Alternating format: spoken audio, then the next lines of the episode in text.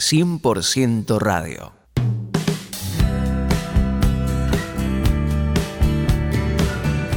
¿Qué tal mis queridos amigos? ¿Cómo están ustedes? Es una gran alegría poder compartir este momento y este espacio junto a todos los amigos que cada semana nos acompañan en esta propuesta de 100% radio. Y hace unos días tuve la oportunidad de conversar con una joven en un centro comercial de la ciudad de Buenos Aires. Estaba visitando esa ciudad tan linda aquí de Argentina. Y al conversar con, con esta joven, pude notar o sentí en mi corazón que ella era cristiana. Entonces le hice la pregunta, ¿sí? Si, si ella conocía a Jesús, y me dijo que sí, pero que no era una cristiana muy consagrada o muy afirmada en el camino de Dios. Su mamá, en cambio, era una mujer de fe, una mujer que servía a Dios, que se había aferrado a los caminos de Dios con, con uña y dientes, pero que ella no, ella no, no estaba tan comprometida con Dios, no seguía tan de cerca a Jesús. Y sin dejar que yo le diga nada, me dio la razón. ¿Por qué razón ella no se aferraba a Jesús. Y me dijo lo siguiente, lo que pasa es que a veces Dios nos envía pruebas y dificultades tan fuertes que resulta difícil seguirlo de cerca.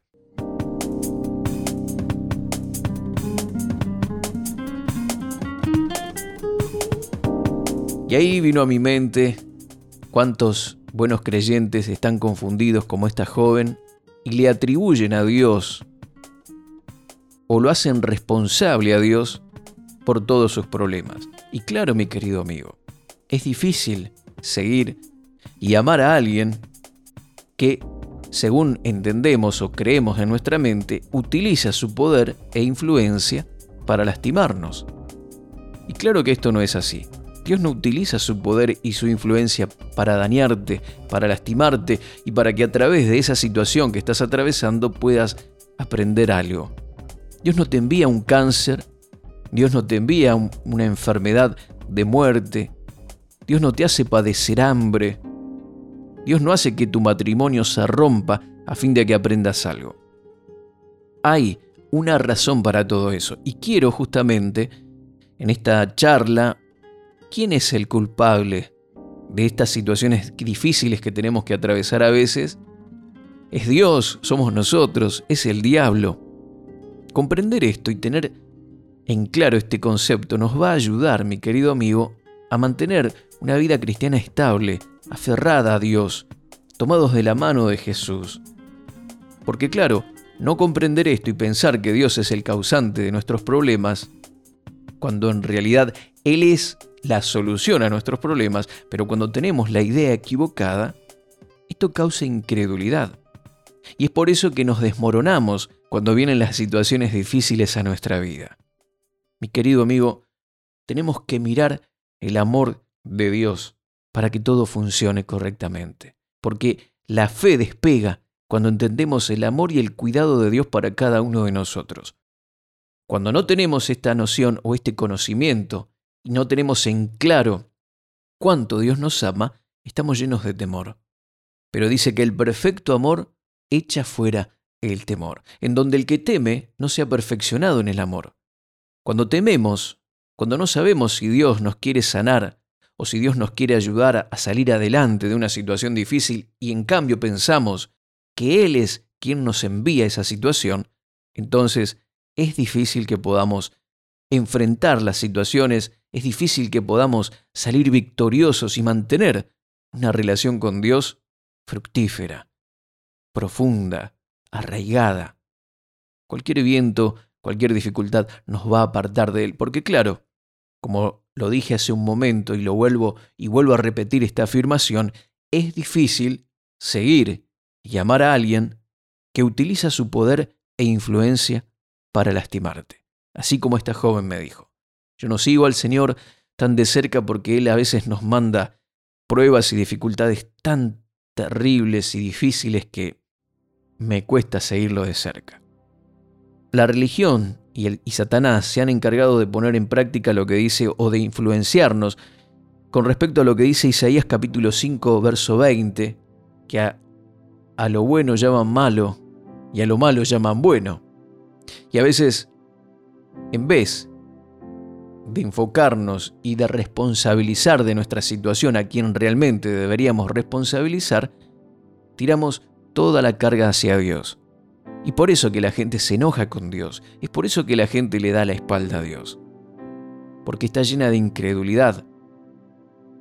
La incredulidad es justamente dudar del cuidado, de la protección y del amor de Dios hacia nuestras vidas. Y es por eso que nos desmoronamos cuando vienen las situaciones difíciles. Pero todo cambia cuando entendemos que Él nos ama con amor incondicional y que nunca utilizará su poder y su influencia para dañarnos, todo lo contrario, Él no es el causante de tus problemas, Él es la solución a tus problemas. Gálatas capítulo 5, verso 6 dice así, Porque en Cristo Jesús ni la circuncisión vale algo, ni la incircuncisión, sino la fe que obra por el amor. La fe que obra por el amor. La fe crece, la fe se desarrolla, la fe se afirma, la fe alcanza alturas inimaginables cuando está fundamentada en el amor. Cuando comprendemos que Dios nos ama y que nunca va a utilizar su poder para dañarnos. Entonces comenzamos a creer, a tener fe, porque la fe obra por el amor. Cuando comprendemos lo que dice Romanos 8:32, que aquel que entregó a su Hijo, a su único Hijo por todos nosotros, ¿cómo no nos dará también con Él todo lo demás? Cuando comprendemos eso, mi querido amigo, nuestra fe comienza a crecer y comenzamos a cimentarnos y a arraigarnos en Dios, en sus cosas. Empezamos aún a servirlo, ya no sobre una base de temor, sino sobre la base del agradecimiento y por comprender que Él nos ama con amor incondicional. Mira el amor de Dios y todo va a funcionar. Tenemos que pararnos ante las crisis teniendo una correcta interpretación y una relación de amor con Dios. Esto es importante. ¿Cómo nos paramos ante una crisis? Si no tenemos en claro esto que te estoy diciendo, nos va a suceder como me comentó esta joven, que no podía seguir a Dios, no podía permanecer firme, porque Dios era el causante de sus problemas. Pero mis queridos amigos, esto es una forma equivocada de pararnos ante la crisis. Estamos señalando a la persona equivocada. A veces los problemas y las dificultades pueden venir por nuestras malas decisiones. Somos los responsables de las decisiones que tomamos.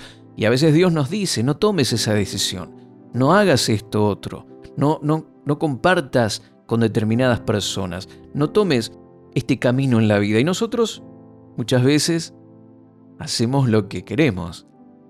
Y no tenemos que enojarnos con Dios porque nosotros mismos somos los que causamos en más de una oportunidad nuestros propios fracasos. Pero a veces, mis queridos amigos, tenemos que entender que Satanás, que es el que vino a hurtar, a matar y a destruir, es el causante de nuestras situaciones.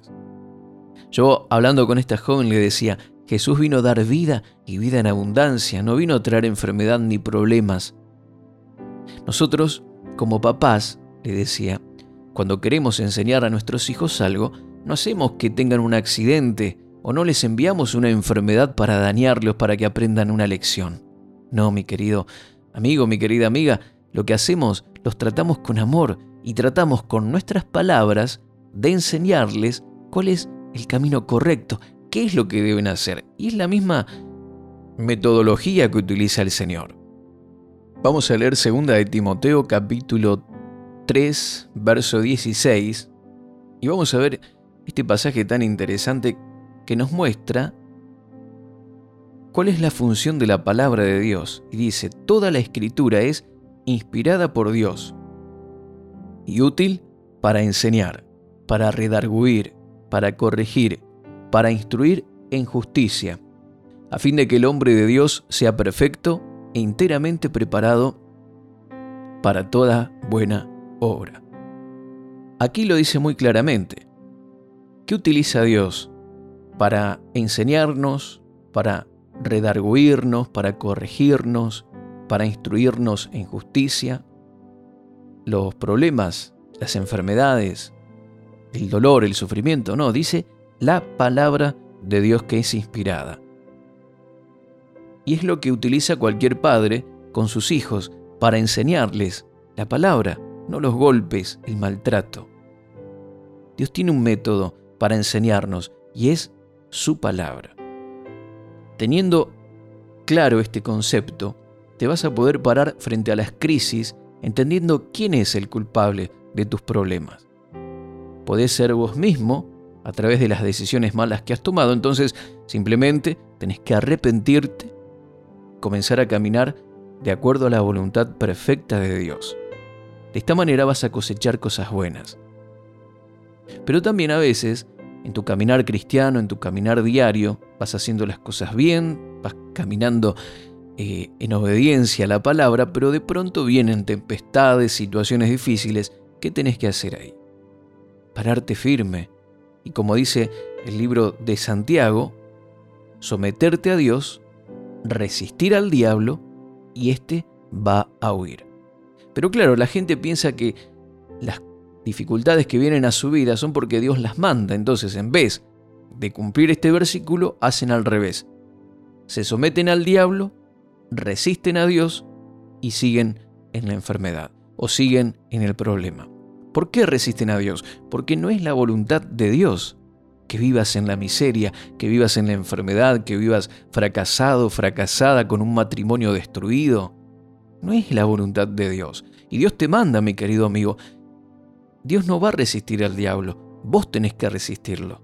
Tenés que pararte firme, reprenderlo, someterte a Dios en su voluntad, saber qué es lo que Él quiere para tu matrimonio, para tu vida, para tu trabajo, para todas tus cosas.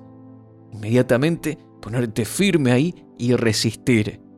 ¿sí? No dice que luches y, y pelees, sino resistas, que defiendas tu territorio que ya fue ganado por Cristo en la cruz. Él ya te ha dado la victoria. Vos estás en un lugar de victoria. Tenés que defender ese lugar. Ese terreno, ese, esa casa, esa familia, ese cuerpo, tu salud, tus finanzas. Todo tenés que defenderlo desde la posición de victoria que tenés en Cristo. Resistir al diablo.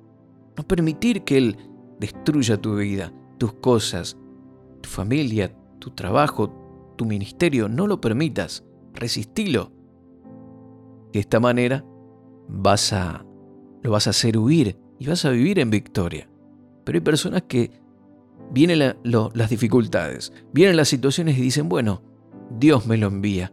Y se quedan ahí y muchos mueren por no resistir, creyendo que es Dios el causante de sus problemas, cuando es todo lo contrario.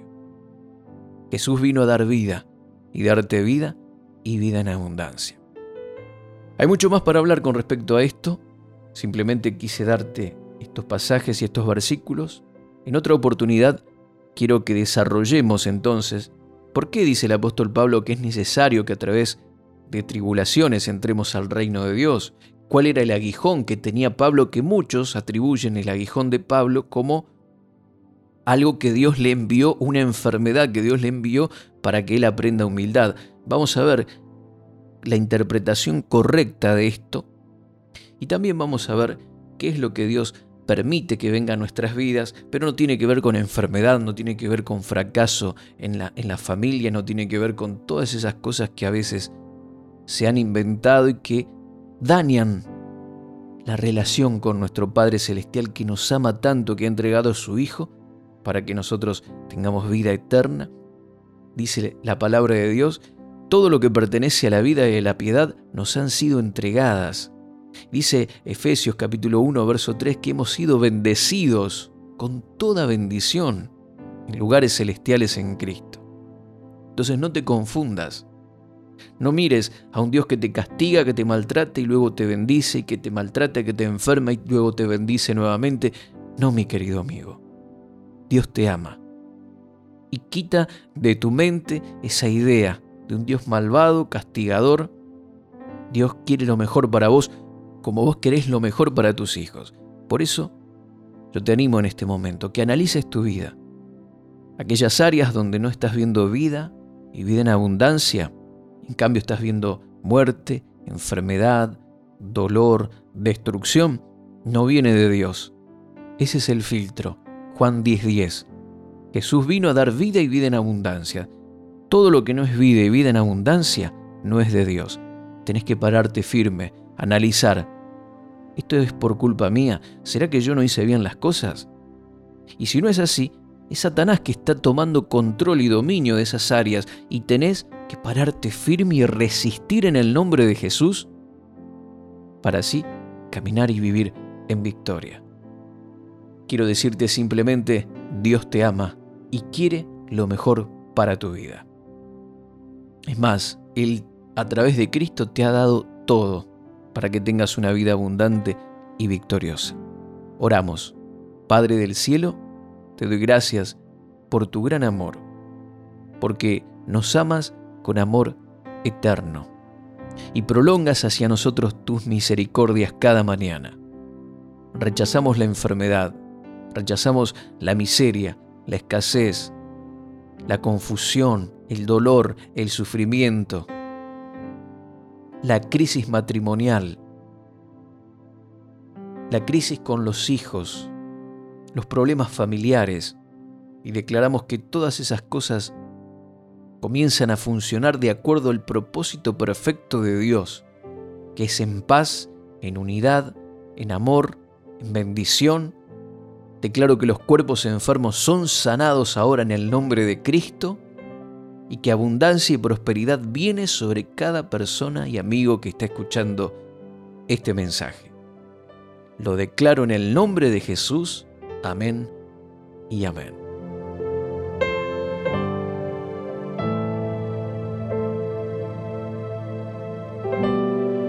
Gracias mis queridos amigos por haber compartido con nosotros este espacio, este momento.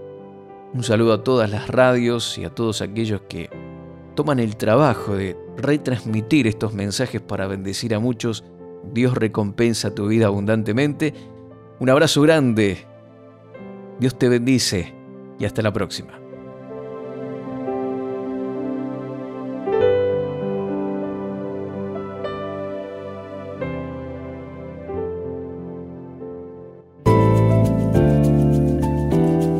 Gracias por compartir este tiempo con nosotros. Contactanos con Mario Serrano en Facebook Mario Rubén Serrano.